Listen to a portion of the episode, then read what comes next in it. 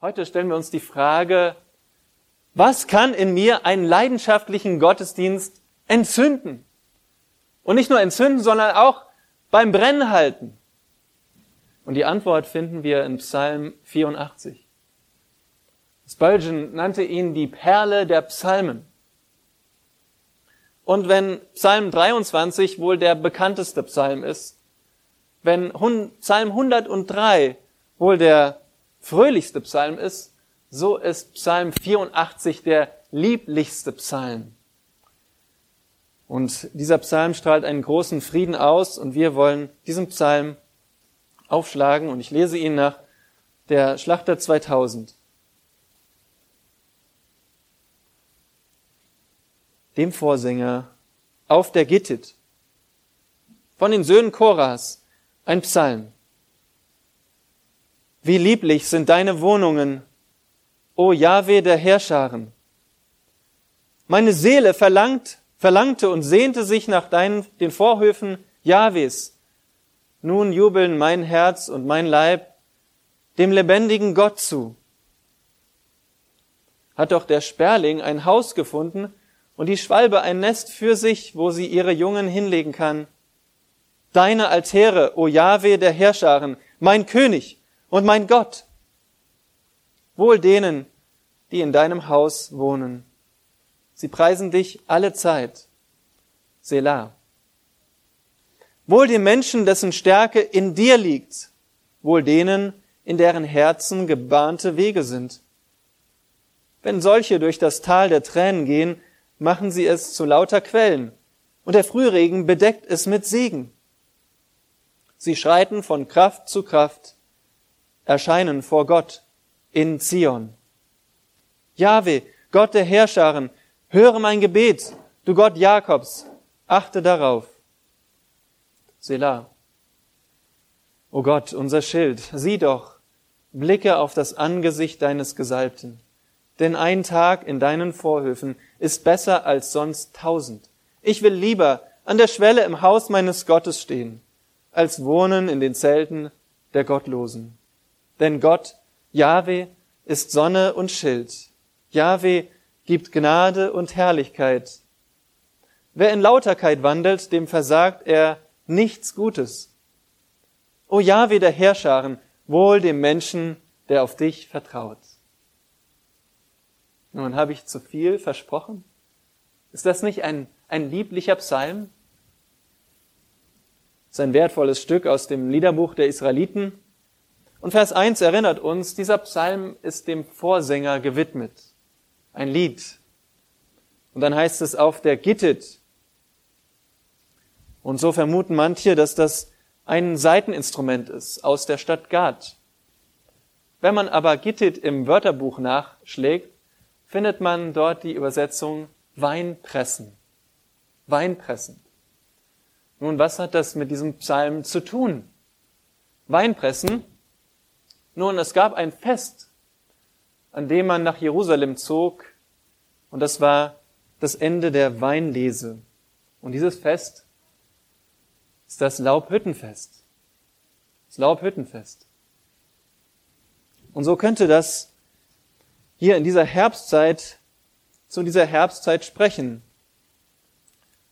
dass man das Lied zum, zur Herbstzeit in den Gedanken und auf den Lippen hatte, wenn man nach Jerusalem zog. Und dann heißt es weiter, von den Söhnen Koras. Und die Söhne Koras sind, sind eine besondere Art von Menschen. Warum?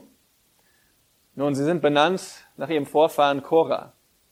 Und ihr erinnert euch, wie das im Alten Testament so kam, dass die Israeliten auf dem Weg waren in das gelobte Land und dann an der Grenze gegen Gott rebellierten.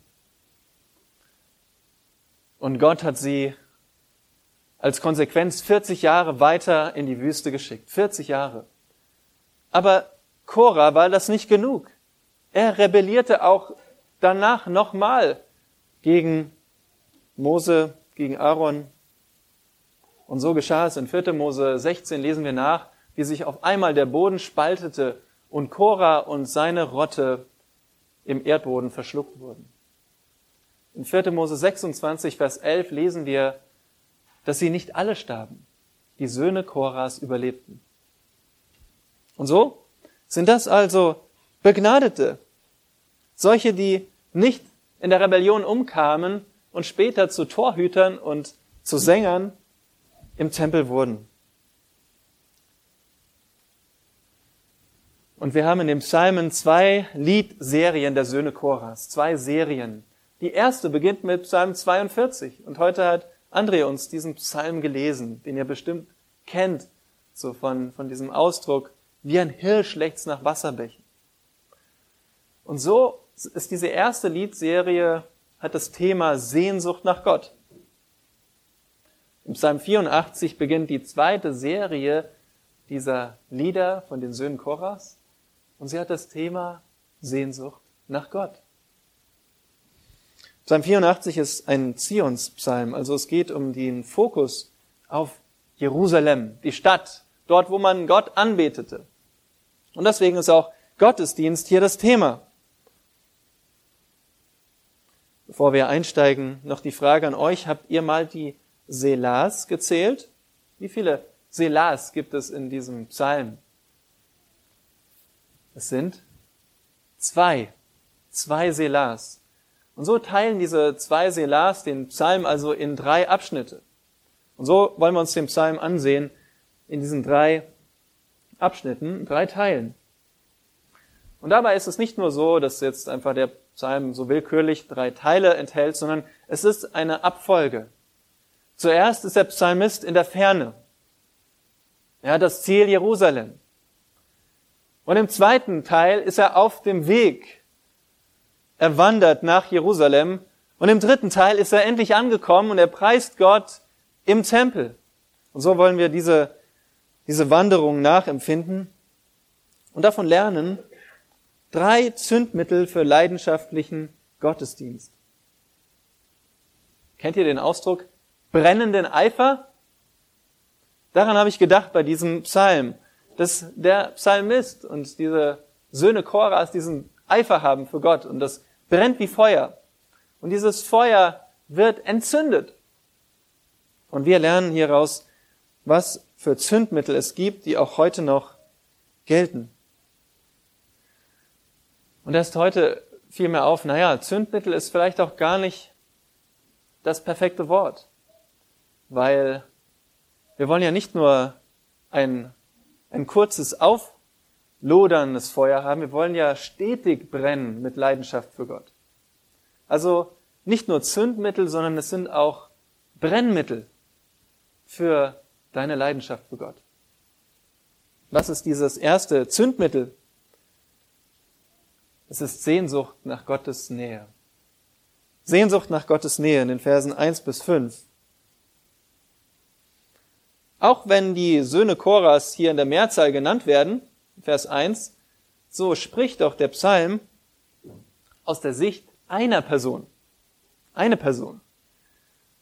Und deswegen nenne ich den Liedschreiber hier jetzt fortan Ben Korah. Ist ein bisschen kürzer als Söhne des Korah. Ben Korah bedeutet einfach hebräisch Sohn des Korah. Also Ben Korah, der befindet sich in der Ferne und er denkt an Gottes Tempel.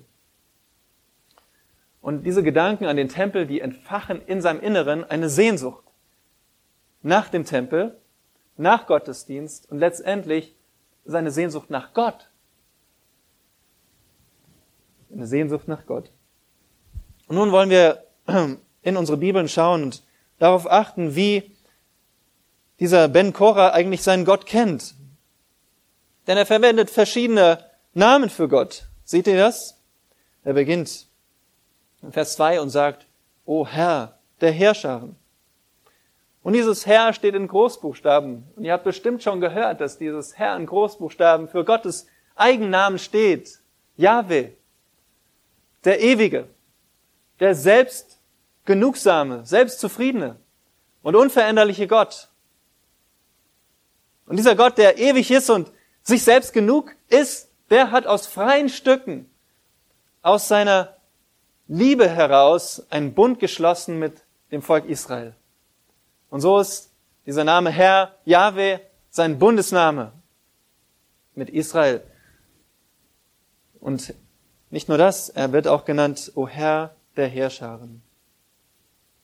Heerscharen, damit sind die Heere von Engeln gemeint, über die Gott regiert, die er um sich hat, die ihn anbeten, die ihn, ihm dienen und die auch für ihn kämpfen. Er ist ein König über seine Heerscharen, aber nicht nur das, er ist auch der König über die Menschen. In Vers 4 nennt Ben Korah ihn mein König, mein König. Er ist König und regiert uneingeschränkt und thront majestätisch auf dem Thron. Und auch wenn Ben Korah ihn nicht sieht, so weiß er, Gott thront im Himmel. Er ist der lebendige Gott, sagt er. Hier im Vers 3. Der lebendige Gott. Er ist der Schöpfer und Lenker. Und er ist der Einzige, der wirklich lebt, der Kraft hat. Und Ben Korah kennt seinen Gott. Und weil er ihn kennt, deswegen hat er Sehnsucht nach ihm, nach diesem wahren Gott. Und so sehen wir, wie er anfängt, diesen Psalm und sagt, wie lieblich sind deine Wohnungen. Ja, wörtlich heißt es, wie geliebt sind deine Wohnungen. Wo wohnt denn Gott? Nun, Gott hat einen bestimmten Ort ausgewählt, wo er mit seiner Gegenwart besonders wohnt, und das ist der Tempel. Das sehen wir auch in anderen Psalmen der Söhne Choras, dass sie sich auf diesen Ort konzentrieren, wo Gottes Wohnung ist, wo Gottes Tempel steht, in Jerusalem. Und deswegen, weil er an den Tempel denkt, entfacht das seine Sehnsucht in Vers 3 und er sagt, meine Seele verlangte und sehnte sich nach den Vorhöfen Jahwes. Seht ihr, er sagt nicht nur, ich habe das Verlangen danach, er hat eine Sehnsucht und wörtlich heißt es, er wurde ohnmächtig. Ich meine, stärker kann man es nicht ausdrücken. Ich, ich werde ohnmächtig, wenn ich an den Tempel denke, weil dort Gott wohnt. Ich will Gott nahe sein. Ich will bei ihm sein. Und ich will da sein in den Vorhöfen Jahwes. Nun, die Vorhöfe, das waren so wie der Ort für den Gottesdienst. So wie wir hier uns in diesem Ort versammeln, um Gott anzubeten, waren die Vorhöfe der Ort, wo die Gemeinde der Israeliten zusammenkam, um Gottesdienst zu feiern. In dem Heiligtum, da konnten sie nicht rein. In das Allerheiligste noch weniger. Aber in den Vorhöfen, da haben sie Gott gepriesen und Gottesdienst gefeiert. Und Ben Korah ist noch nicht da, aber er denkt daran. Und wenn er daran denkt, dann jubelt sein Herz und sein Leib dem lebendigen Gott zu. Was meint er mit Herz und Leib? Nun, er meint seinen ganzen Menschen. Wir bestehen aus dem nicht anfassbaren Teil, unserem Herz. Unser, alles, was, was immateriell ist, unser Wille, unser Verstand, unser Gefühl und dann auch unser Leib, unser Körper, das, was wir sehen, was wir anfassen. Und er sagt, ich juble dir zu als ganzer Mensch.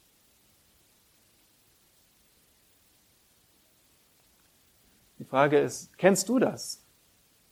Hast du das schon mal erlebt?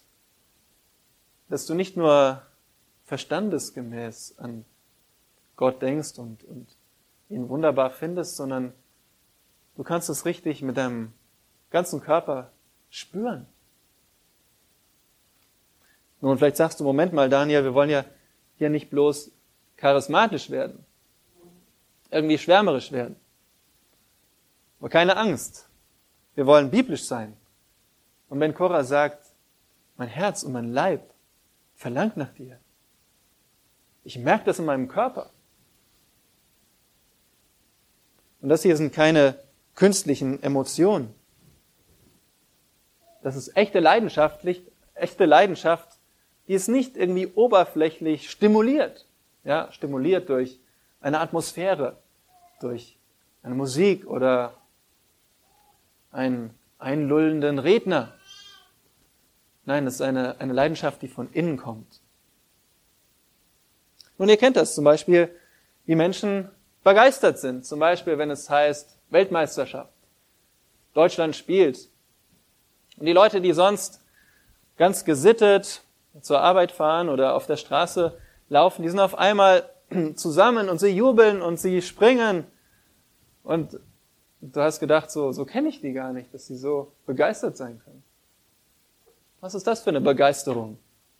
Weltmeisterschaft. Nun, eine Begeisterung, wo man einfach gerne gesellig ist und feiert und gerne etwas zum Jubeln hat. Wenn sonst der Alltag einfach nur ganz langweilig ist. Aber diese Begeisterung, die ist schnell vorbei, oder? Wer jubelt denn noch am nächsten Tag, wenn es wieder Probleme gibt? Nein, das ist keine echte Leidenschaft. Oder wie ist das, wenn du, wenn deine Eltern dir sagen, Mensch, wenn du jetzt aufräumst, dann kriegst du eine Packung Gummibärchen. Und auf einmal bist du ganz begeistert dabei, aufzuräumen. Ist das echte Leidenschaft fürs Aufräumen? Oder eher Leidenschaft für den Genuss, Gummibärchen zu bekommen? Oder du bist ganz begeistert dabei, dein Handyspiel zu meistern und dann kannst du nämlich bei den Klassenkameraden sagen, guck mal hier, ich bin schon weit fortgeschritten in meinem Handyspiel. Ist das Leidenschaft für das Handyspielen? Oder eher Leidenschaft dafür, dass man akzeptiert ist, dass man gut dasteht? Nun, die Leidenschaft, die wir hier sehen, die ist mehr als das. Sie ist, die kommt von innen. Das ist eine Leidenschaft für Gott, weil er Gott ist. Weil er einfach begehrenswert und herrlich und leidenschaftlich Leidenschaft erzeugt und nicht, weil ich etwas dafür bekomme weil ich akzeptiert bin, weil ich Genuss bekomme, weil ich akzeptiert oder weil ich eben Ehre bekomme. Echte Leidenschaft ist fasziniert vom Objekt. Wahre Leidenschaft ist fasziniert vom Objekt der Leidenschaft. Das sehen wir an Ben Korah. Und deswegen sagt er auch in Vers 4, da beneidet er zwei Vögel, den Sperling und die Schwalbe, die ein Nest gefunden haben. Und zwar denkt er an diese, diese Vögel, die dort beim Tempel vielleicht in einer Nische ein Nest gebaut haben. Und jetzt stellt euch vor, da wo kein Mensch hinkommen kann, da ist ein Vogel und hat, hat sein Schwalbennest gebaut und zieht die Jungen groß und, und dieser Vogel, der kann so nah an Gottes Heiligtum sein, wo Menschen niemals hin dürfen. Und wenn Cora denkt, Mensch, ich wäre gerne so ein Vogel, der, der ist so nah an Gottes Wohnung, wenn ich nur so, so nah bei ihm sein könnte. Und wenn schon ein, ein Vogel so nah an Gottes Altären sein kann, wie viel mehr dann die Menschen? Wie glücklich müssen die Menschen sein, die nah bei Gott sind? Und schaut mal, in Vers 5 haben wir eine, Glück, eine Seligpreisung. Wir finden hier drei Seligpreisungen in diesem Psalm. Und die erste lautet, wohl denen, die in deinem Haus wohnen. Warum sind sie glückselig? Warum sind sie so glücklich? Nun, das heißt, sie preisen dich alle Zeit. Und welche Menschen sind das wohl? Und das sind die Priester, die Sänger und die Musiker, die im, im Tempelkomplex wohnten und somit waren sie immer, immer ganz nah dran. Sie, sie durften in der Nähe Gottes, des Tempels wohnen. Wenn Korah sagt, das, das sind die glücklichsten Leute.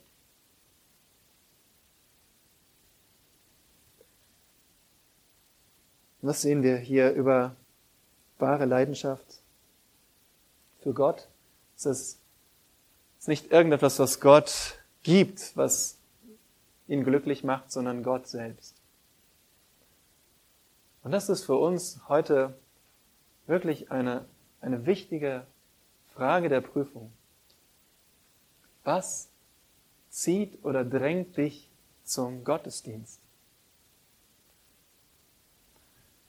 Sind es vielleicht deine, deine Eltern, weil sie erwarten, dass du hier bist? Oder sind es deine Freunde, die du hier sehen willst? Oder einfach die Leute, oder vielleicht auch die, der Dienst, den du tust und die Pflicht, die dich hierher bringt. Vielleicht auch Angst davor, nicht zu erscheinen und dann fragt man nach, wo ist denn so und so? Wir kennen das alle, ich kenne das genauso.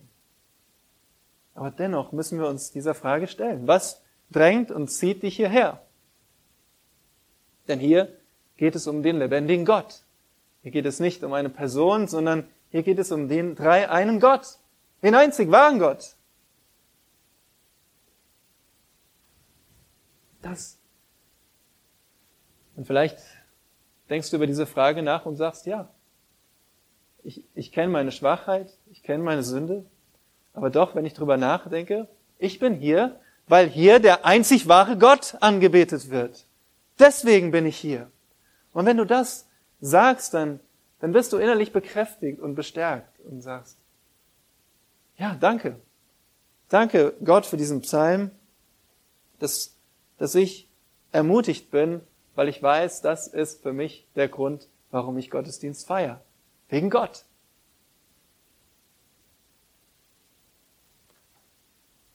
Aber wenn du meinst, ich habe eigentlich gar nicht so diese Sehnsucht nach Gottesdienst, dann liegt es daran, dass du keine Sehnsucht nach dem lebendigen Gott hast. Aber die gute Botschaft ist, dass es jetzt kein Grund, den Gottesdienst zu verlassen. Es gibt Hoffnung. Und bitte, hör weiter zu. Wir wollen sehen, wie diese Sehnsucht nach Gott entfacht werden kann, wer dieser Gott ist und wie herrlich er ist. Und so lasst uns fortfahren mit dem zweiten Zündmittel, Zuversicht in Gottes Stärkung.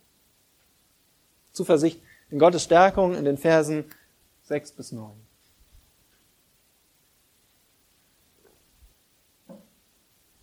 Der Ben Kocha, der bleibt nicht stehen mit seiner Sehnsucht nach Gott, sondern er macht sich auf den Weg, gemeinsam mit anderen Wanderern auf dem Weg nach Jerusalem. Aber es gibt auch Hindernisse. Und was bewegt ihn jetzt dazu, diesen Hindernissen zu trotzen? Nicht gleich wieder umzukehren. Das ist die Zuversicht in Gottes Stärkung, seine Zuversicht in Gottes Stärkung. Und das enthält wirklich eine, eine große Ermutigung für uns. Der nächste Teil beginnt gleich wieder mit einer Seligpreisung in Vers 6. Wohl dem Menschen, dessen Stärke in dir liegt. In wem ist die Stärke? In dir. Wer ist mit in dir gemeint? Nun, das schauen wir zurück auf Vers 4. Jahwe der Herrscharen, der König, Gott. Und wozu braucht Ben Korah jetzt Stärke? Nun, dafür müssen wir den zweiten Teil verstehen. Vers 6 heißt es, wohl denen, in deren Herzen gebahnte Wege sind. Gebahnte Wege sind Straßen. Und wie können diese Straßen im Herzen sein? Nun, Ben Korah denkt an den Weg nach Jerusalem, nach Zion. Vers 8 wird dieser Ortsname genannt. Zion. Er denkt, von wo immer er anfängt, an den Weg, an diese Straßen nach Jerusalem.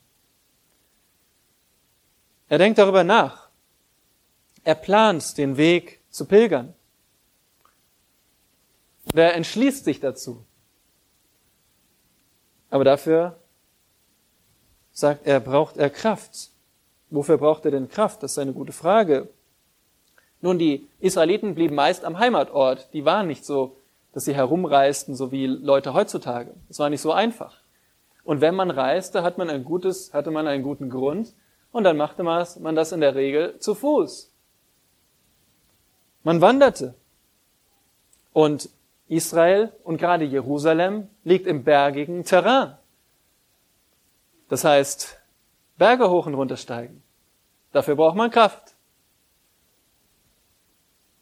Und wie weit war das ungefähr? Nun, aus dem Norden Israels konnten das gut 100 bis 150 Kilometer sein, die man da vor sich hatte.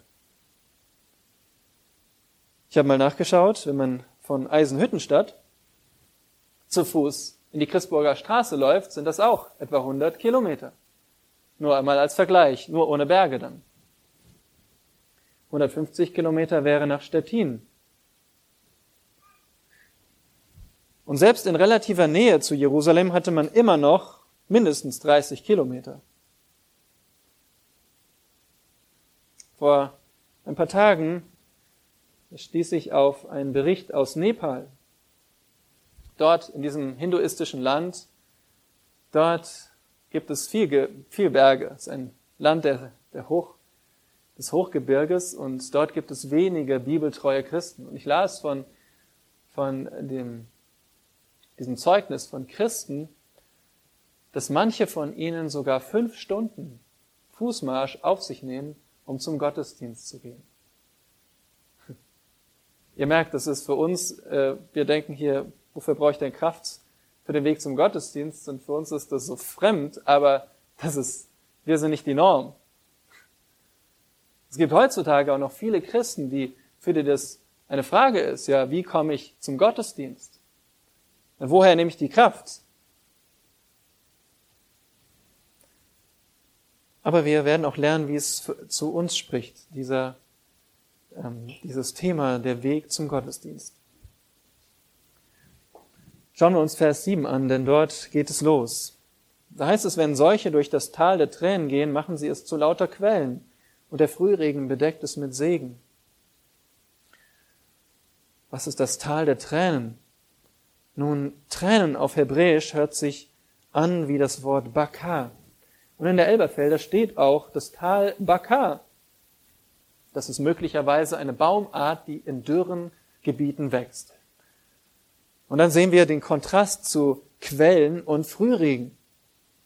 Und daraus können wir schließen, dass diese, dieses Gebiet, dieses Tal, durch das sie gehen, dass das wohl ein sehr dürrer, ein trockener Ort ist. Und dann heißt es hier, wenn sie da durchgehen, also durch diese karge, durch diese dürre Landschaft, dann machen sie es zu lauter Quellen. Nun, wo nehmen sie denn das jetzt Wasser her? Haben sie jetzt irgendwie Wasser im Gepäck und, und, und gießen es auf den Boden und sagen, juhu, wir haben eine Quelle? Nein. Nein, sie gehen durch dieses dürre Gebiet und für sie ist es wie ein Gebiet von Quellen. Warum? Es ist immer noch so dürr, wenn sie die Augen aufmachen, ist immer noch so dürr wie vorher. Aber sie haben in, in ihrem Inneren eine Hoffnung auf Gott. Sie wissen, ich bin auf dem Weg zu, zum Gottesdienst, den lebendigen Gott anzubeten. Und so ist selbst ein dürrer Ort für sie ein schöner Ort, ein Ort wie, wie mit Quellen, weil Gott sie antreibt, weil Gott ihre Stärke ist.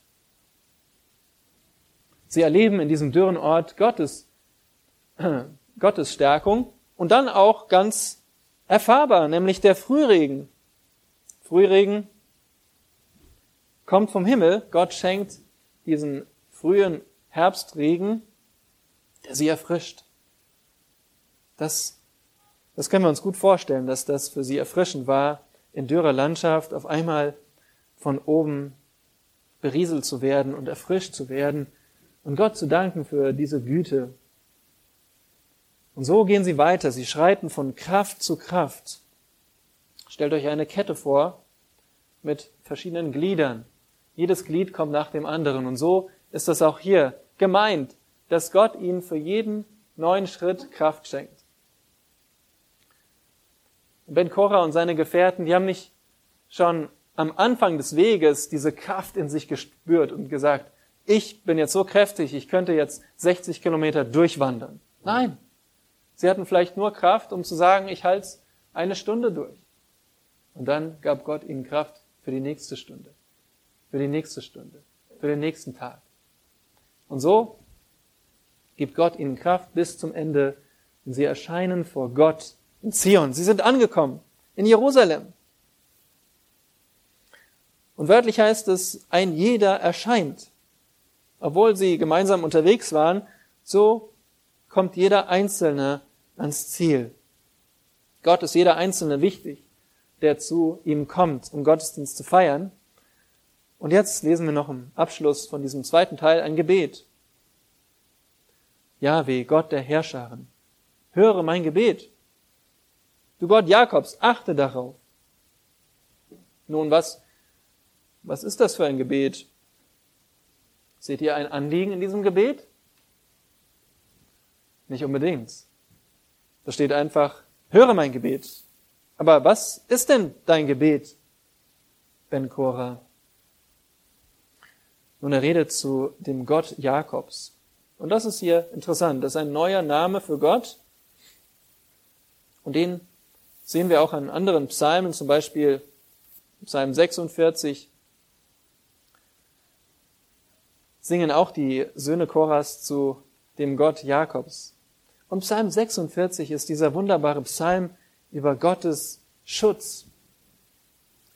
Ja, der Gott Jakobs ist unsere sichere Burg. Da denken wir an den Schutz und so, so beten sie um Schutz, um Gottes Schutz auf dem Weg und offensichtlich wurden sie erhört, denn Gott hat sie bis nach Zion gebracht. Nun, wie sieht dein Weg zum Gottesdienst aus? Wahrscheinlich schon näher und leichter als für die Israeliten damals. Obwohl gerade heute für Jonathan, Jemima und mich war es doch nicht ganz leicht.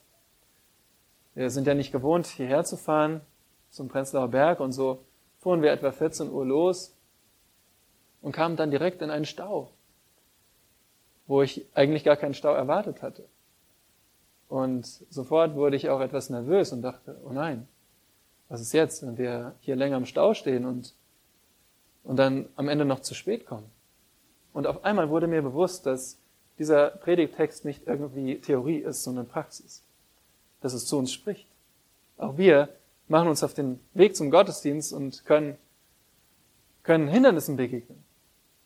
Und so schenkte der Herr, dass es doch dann schnell sich löste, dass es einfach ein defektes Auto am, Be am Rand war und deswegen die Autos sich, Autos sich stauten, bis sie vorbeifahren konnten und wir noch rechtzeitig ankamen. Und dennoch war das noch viel leichter, als was die Israeliten auf ihrem Weg erlebten. Aber haben wir nicht auch Hürden, zum Gottesdienst zu kommen? Ja, es gibt auch heute körperliche Schwäche. So ein schwaches oder krankes oder berufliche Einbindung. Beruf fordert immer mehr von dir. Vielleicht nicht unbedingt am Sonntag, aber du bist von der Woche so müde, dass du dich richtig überwinden musst. Oder auch familiärer Konflikt. Es ist nicht so, dass, dass gerade bei Familien häufig dann, wenn es an, an den Gottesdienst geht, dann ist schwierig. Auf einmal kommen wenn es vorher war Frieden und auf einmal ist Streit, wenn ihr los wollt zum Gottesdienst. Du erlebst sofort wieder so eine, ein Hindernis. Oder auch sündige Verstrickung. Denn wenn du die Sünde wählst, dann wird es schwerer, in die Gemeinschaft der Heiligen zu kommen. Und so kennen auch wir Hindernisse auf dem Weg zum Gottesdienst. Aber wir brauchen gar nicht nur an den sonntäglichen Gottesdienst zu denken oder an den Sonntag. Wir sind alle auf dem Weg zum Gottesdienst. Denkt, das, denkt einmal in dieser Weise. Morgen ist welcher Tag? Montag. Montag sind wir wieder auf dem Weg zum Gottesdienst. Denn Montag, nach dem Montag folgt Dienstag und so weiter bis zum Sonntag. Also sind wir auch am Montag auf dem Weg zum nächsten Gottesdienst. Und dann wieder und wieder, bis der Herr wiederkommt, bis wir beim Herrn sind. So ist eigentlich unser ganzes Leben ein Weg zum Gottesdienst. Und deswegen ist auch dieser Psalm und dieser Teil für uns direkt anwendbar, denn wir brauchen Stärke, Gottes Stärkung nicht nur am Sonntag, sondern auch unter der Woche, wenn wir auf dem Weg zum nächsten Gottesdienst sind. Und so lass dich ermutigen von diesem Psalm, dass Gott verheißt, dass er dich stärkt, dass er dir dich von Kraft zu Kraft führt, durch dein Leben hindurch, wenn du diese Sehnsucht hast. Ich will Gott kennen und ihm nah sein und ihn preisen mit den Geschwistern. Und schließlich kommen wir zu dem Ziel, dem, dem dritten Sündmittel für leidenschaftlichen Gottesdienst in den Versen 10 bis 13. Und das ist die Erwartung von Gottes Gnade. Die Erwartung von Gottes Gnade. Ja, Ben Korah ist am Ziel angekommen und er steht im Tempel, vermutlich im Vorhof und jetzt ist er da. Jetzt preist er Gott mit der Versammlung. Und wie sieht eigentlich sein Gottesdienst aus? Was macht er konkret? Nun, Ben Korah betet. Er betet. Das ist sein Gottesdienst. Und er betet um das, was er von Gott erwartet, nämlich Gottes Gnade. Gottes Gnade. Er betet im Tempel und in Vers 10 ist die eigentliche Reihenfolge im, im hebräischen Grundtext folgende. Unser Schild, sieh doch, o oh Gott, blicke auf das Angesicht deines Gesalbten. Also im Grundtext wird unterschieden zwischen Gott und dem Schild. Ja, in Vers 12 seht ihr, dass Gott selbst als Schild bezeichnet wird. Das stimmt. Aber in Vers 10 wird es eigentlich unterschieden. Wer ist denn dieser Schild, wenn es nicht Gott ist? Nun, Schild am Anfang des Verses steht zusammen mit dem, was zuletzt genannt wird im Vers, dem Gesalbten. Also mit dem Schild ist der Gesalbte gemeint. Wer ist der Gesalbte? Nun, der Gesalbte ist der König in Jerusalem, der regierte, der von Gott eingesetzt war und gesalbt war. Und so betet Ben Korah hier für den König. Warum würde er für den König beten? Nun, der König ist wie ein Schild für die Israeliten. Er ist ihr Schutz. Ihr Schutz. Und um ein guter Schutz zu sein, braucht er von Gott Weisheit und zu regieren. Und wenn er Weisheit hat von Gott, dann wird er vor allem den Gottesdienst schützen und fördern. Und Ben Korah mag der Gottesdienst? Oh ja, der ist leidenschaftlich für Gottesdienst. Und deswegen betet er für den König, dass der König den Gottesdienst fördert und schützt. Warum ist Ben Korah so gerne im Gottesdienst? Und er sagt, Vers 11, ein Tag in deinen Vorhöfen ist besser als sonst tausend. Ein Tag mit Gottesdienst besser als tausend andere Tage. Würden wir das auch so sagen? Sonntag ist besser als tausend Tage Urlaub. Hm. Schon keine leichte Entscheidung, aber für Ben, für ben Cora war es klar. Sonntag besser als alles andere oder der Gottesdienst besser als alle anderen Tage. Er will lieber an der Schwelle im Haus Gottes stehen, als wohnen in den Zelten der Gottlosen.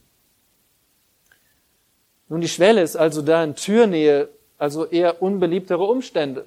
Keiner von euch sitzt jetzt direkt dort an, am Türposten. Ihr sitzt da, wo es bequem ist. Aber Ben Korah sagt, ich, ich würde lieber in Türnähe sitzen, als wenn ich einen Ehrenplatz bei den Gottlosen habe. Aber Ben Korva, wie kannst du nur so töricht sein? Die Gottlosen, die bieten dir Bequemlichkeit. Sie bieten dir Anerkennung. Sie bieten dir Unterhaltung. Sie bieten dir Geselligkeit. Sie bieten dir Sinnlichkeit. Sie bieten dir Gelächter. Sie bieten dir Toleranz. Sie bieten dir Absicherung. Sie bieten dir auch Gesundheit. Sie bieten Vielfalt und sie bieten dir Religionsfreiheit. Religionsfreiheit. Du darfst nur nicht sagen, dass es nur einen lebendigen Gott gibt und alle Götter sonst tot sind. Wenn du das, wenn du das verneinst, dann darfst du gerne deine Religion ausüben. Nein, nein, wenn der Herr Gott nicht bei euch wohnt, dann will ich nicht bei euch sitzen. Dann wähle ich lieber die niedrigeren Umstände, wenn ich nur dort sein kann, wo der lebendige Gott gepriesen wird. Das sagt Ben Korah. Warum? Gott ist seine Sonne und Schild, Gnade und Herrlichkeit. Ja, so wunderbar. Jedes einzelne Wort ist so reich.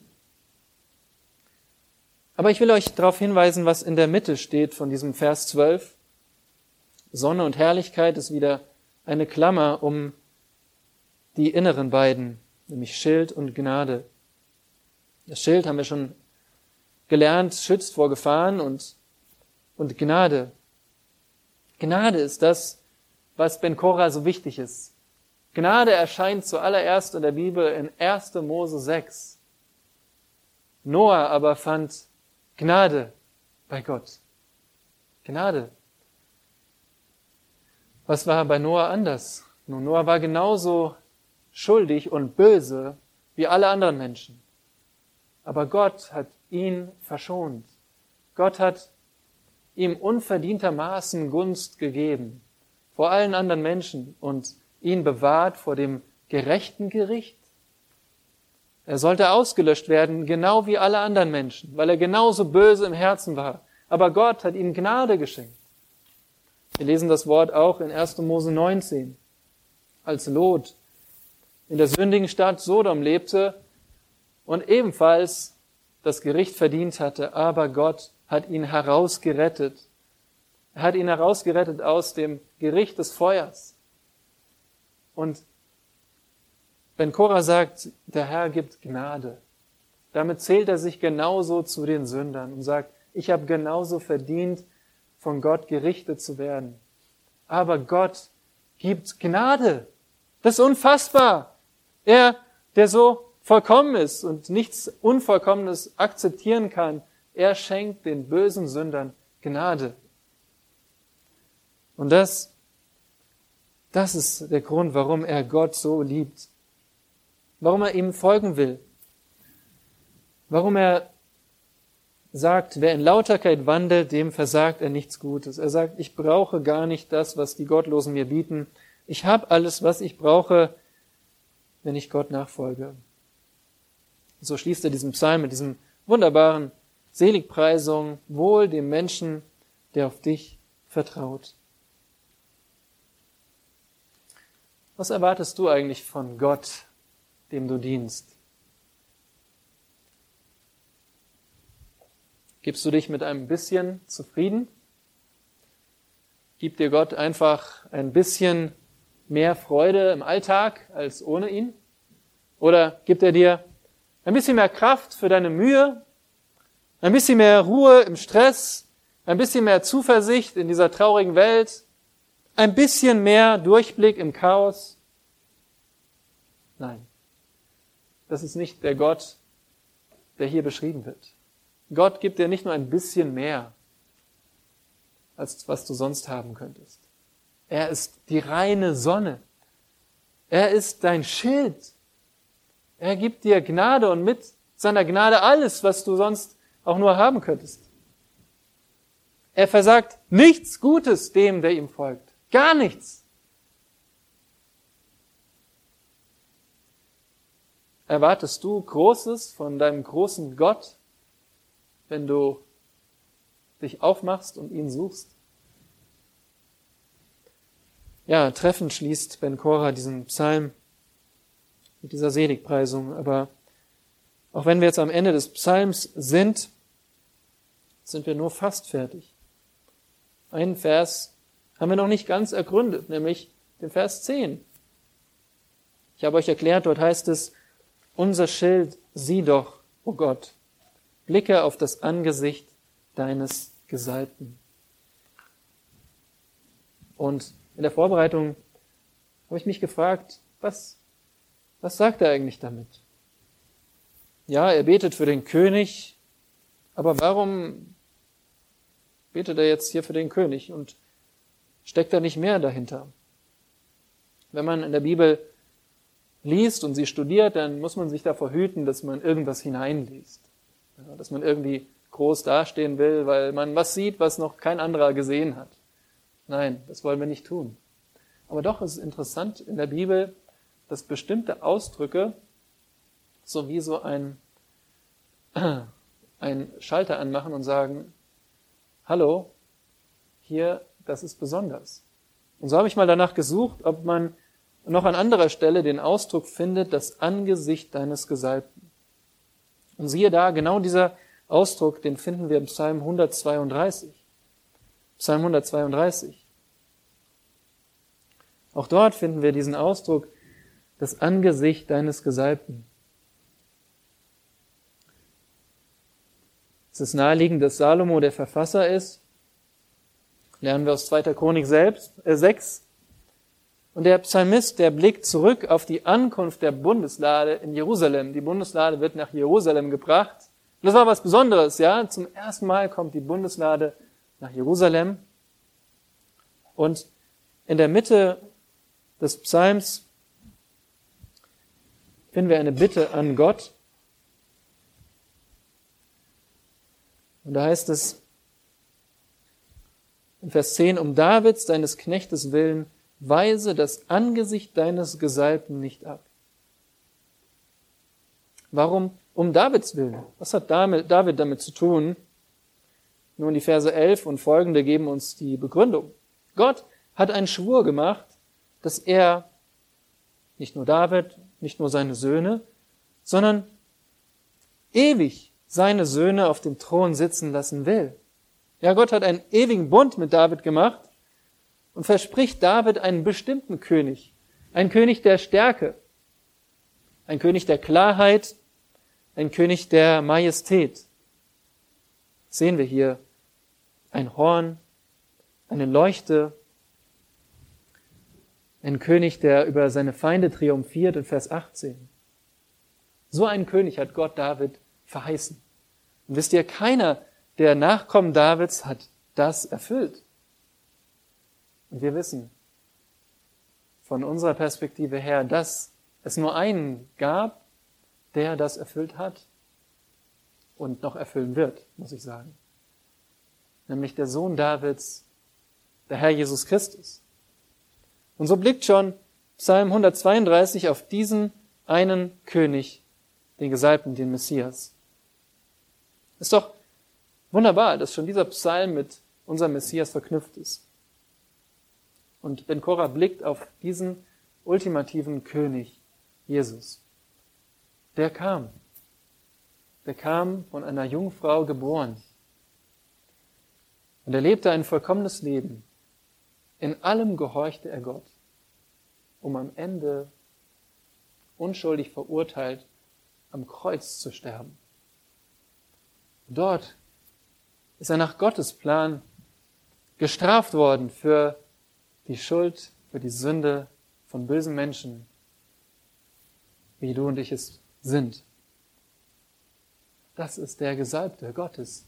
Er hing am Kreuz und er ist gestorben und er wurde begraben und ist am dritten Tag auferstanden von den Toten. Und Gott hat ihn bestätigt als den Messias. Und er ist aufgefahren in den Himmel, um wiederzukommen.